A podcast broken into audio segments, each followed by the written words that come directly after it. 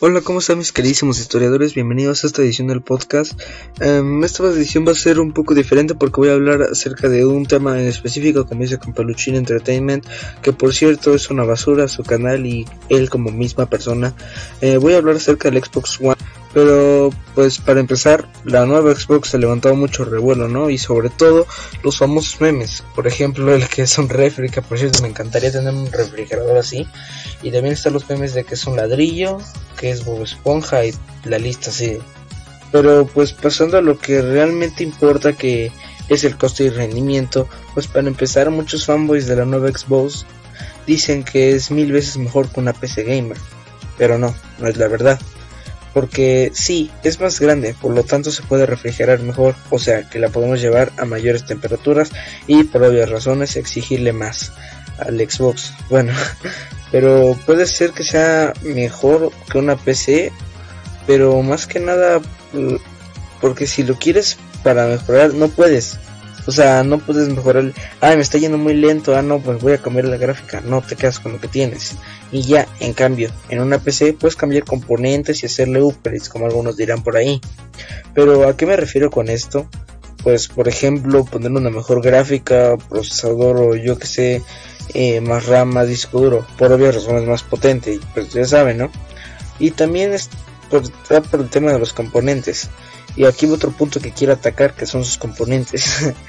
pues primero está el procesador, que si no lo conocen, busquen en Google, que la verdad les servirá un resto como apoyo gráfico. Y como verán, es como un rectángulo con el logo de Xbox y adentro están todos esos transistores que hacen funcionar tu consola, que por cierto son millones y minutos. Los transistores que están ahí, a los que nos gustan las PCs, nos gusta llamarlo proceso de manufactura. Lo sé, suena un poco extraño.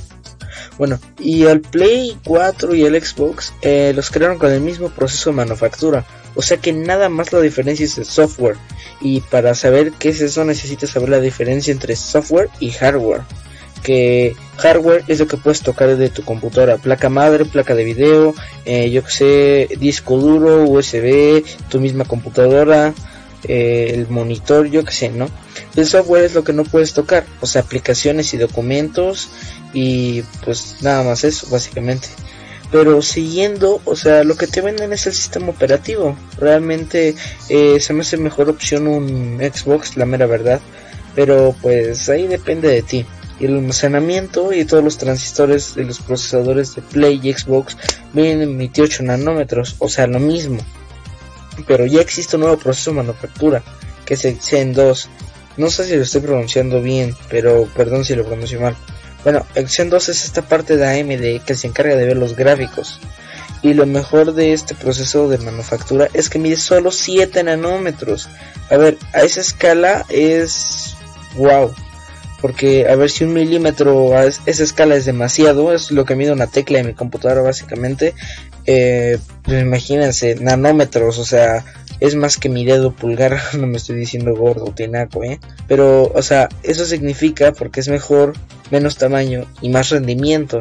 Eso significa que puedes cuadruplicar tu potencia de procesador. O sea, por simple matemática, chicos. Y de bueno, y siguen siguiendo que es peor que una PC de gama baja, pero depende de muchos factores. Por ejemplo, para qué lo quieres. Eh, bueno, eso ahí los dejo a su elección. Pero en defensa del Xbox va a tener pues en sus componentes ray tracing por hardware que muchos PC Master Race no tienen y no creen en ello. Y, y pues por su excesivo costo y sus supuestas superpiezas significa que va a ser mejor que las PCs de gama baja y algunas de gama media. Depende de tú cómo hayas optimizado tu PC.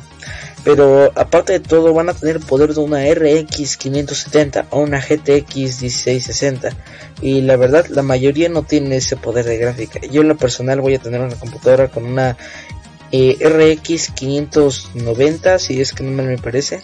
Entonces pues va a estar muy bien, supongo que me vendría bien. Pero pues ah, me falta mucho para eso. A lo mejor y no lo voy a poder comprar como tenía previsto esta Navidad. Y voy a tener que seguir juntando y juntando dinero por pues algunos inconvenientes, ¿no? Pero pues siguiendo. Eh, a mí lo que me preocupa de ese de ese consol de esa consola lo que a mí me preocupa es su modelo de refrigeración que si la gráfica es modelo de turbina va a necesitar un excelente flujo de aire.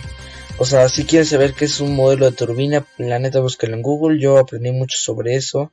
Y sí se refrigera bien pero neta necesitas un buen flujo de aire porque saca mucho calor. Pero bueno siguiendo.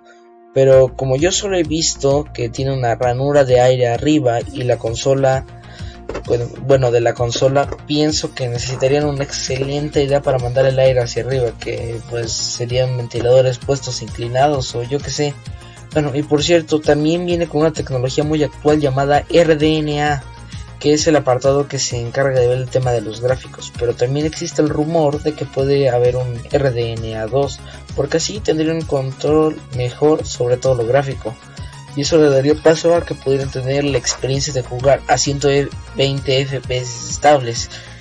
Pero si lo quieren aprovechar al máximo, eso les daría la necesidad de jugar en un monitor para aprovechar al máximo el poder de su consola pero si defecan dinero y a fuerzas quieren la comodidad de jugar en su cama o sillón, existe la opción de comprar un monitor de tamaño de una tele. Y sí, son reales. Si no mal me parece, creo que son de la gama de monitores de eh, Republic of Gamers, ROG, para los que no sepan, Arrows y... ¿cómo era? Era MSI, ya me acuerdo. De hecho, algunos TechTubers reconocidos como Linus Tech Tips hizo una review de uno pero pues siguiendo con lo relacionado a las temperaturas, lo que les tengo que decir es que todos los componentes eléctricos funcionan con calor y eso se mide en watts y el calor promedio de una PC o consola es de 60, 60 watts o vatios como le quieran decir. Si quieren sentir eso, los invito a que toquen el foco de alguna parte de su casa y van a ver que se van a quemar. Está muy caliente, hirviendo en pocas palabras. Y sí, ese calor tiene que salir de alguna manera. Los focos son otra cosa, pero tu PC no debe ser una estufa. Pero exactamente por esa situación existen los ventiladores en las PCs o los ventiladores en las consolas. Y como son cada vez más delgadas las consolas y tienen menos espacio para poner sus ventiladores, eh, pues obviamente el rendimiento baja. ¿no? Y eso es algo que las consolas necesitan entender a fuerzas y precisamente por eso existe un problema llamado thermal throttle, que es freno térmico para los que no sepan gringonés. Y la manera más fácil de explicarlo es que para los que no sepan de ese tema, que pues para los que no sean tan técnicos, es que si yo voy corriendo, por ejemplo, en un maratón y me deshidrato, ya no puedo más, estoy a punto de desmayarme, tengo opciones. Sigo y me desmayo, bajo la potencia o de plano paro. Y eso es lo que pasa con dos componentes importantísimos en el PC, que es el almacenamiento de estado sólido y el procesador, que son dos componentes precisamente muy sensibles al calor, extra sensibles. Y ya esto no solo para los PC gamers, sino también ya les pasa a las consolas, porque ya le pasó a la Play 4 y eso significa que para viajar bueno, para viajar, para bajar sus temperaturas necesitan bajar su desempeño y podría decirse que eso es el llamado lag. Y sí, eso pasa a mayor grado con la Xbox 360. La anterior, la yo en, lo personal tengo un Xbox 360, pero lo uso como servicio de streaming porque ya quedó obsoleta. Eh, pero tengo la versión más actual. No, si tú tienes la versión más antigua, eh, bueno, que estaba en sus primeras etapas en ese momento, que por ahorrarse unos cuantos centavos de dólar Microsoft en un cuadro de cobre que es su disipador, hizo que se calentara y hasta explotara por procesador y por eso su círculo rojo lo de muerte. Que si neta se quiere interesar sobre ese tema, yo me interesé mucho. Busquen Círculo Rojo de la Muerte Xbox en YouTube. Neta, les voy a dar muchas maneras de solucionarlo, ya sé. Bueno, siguiendo. Y eso es una desventaja a las consolas y por eso tienen sus famosos mods. Que a mí me encanta ver esos mods porque yo que sé, me relaja ver esos mods como arman computadoras y así. Que bueno, un mod de esos es poner una refrigeración líquida custom en tu consola. Y sí, mejora muchísimo las temperaturas. Bueno, si quieren saber sobre este tema en YouTube, busquen en YouTube eh, refrigeración líquida PS4 o Xbox One y así. Pero en cuanto a refrigeración de PC, lo mínimo que usamos para refrigerarla es un ventilador de 120 milímetros. Que porque llegan a tener 2500 revoluciones por minuto, o sea, no son tan ruidosos en pleno uso. ¿eh? Pero hay otra opción que son ventiladores de 140 milímetros, que son más grandes pero expulsan mejor el aire caliente. y son más silenciosos y como los ventiladores de las consolas son muchísimo más pequeños y no expulsan la misma cantidad de aire e incrementa el ruido porque tienen que enfriar a mayor presión porque pues como les dije están cada vez más pequeñas las consolas pero la forma del gabinete de la Xbox o la Xbox One como dirán por ahí se presta a tener bases para colocar las piezas de modo que tengan un mejor flujo de aire porque de hecho hay un gabinete de PC igual, pero puede ser una buena opción solo si tu costo es de una PC de gama alta.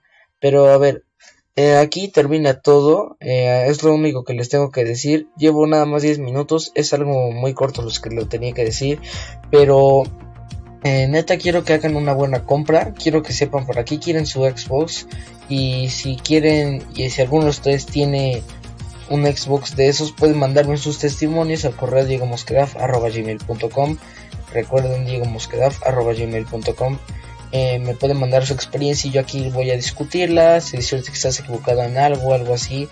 Y pues eh, estoy pensando en vez de comprar mi PC Gamer un Xbox, pero como la quiero también para el podcast y eso, pues dije, bueno, mejor me compro una PC.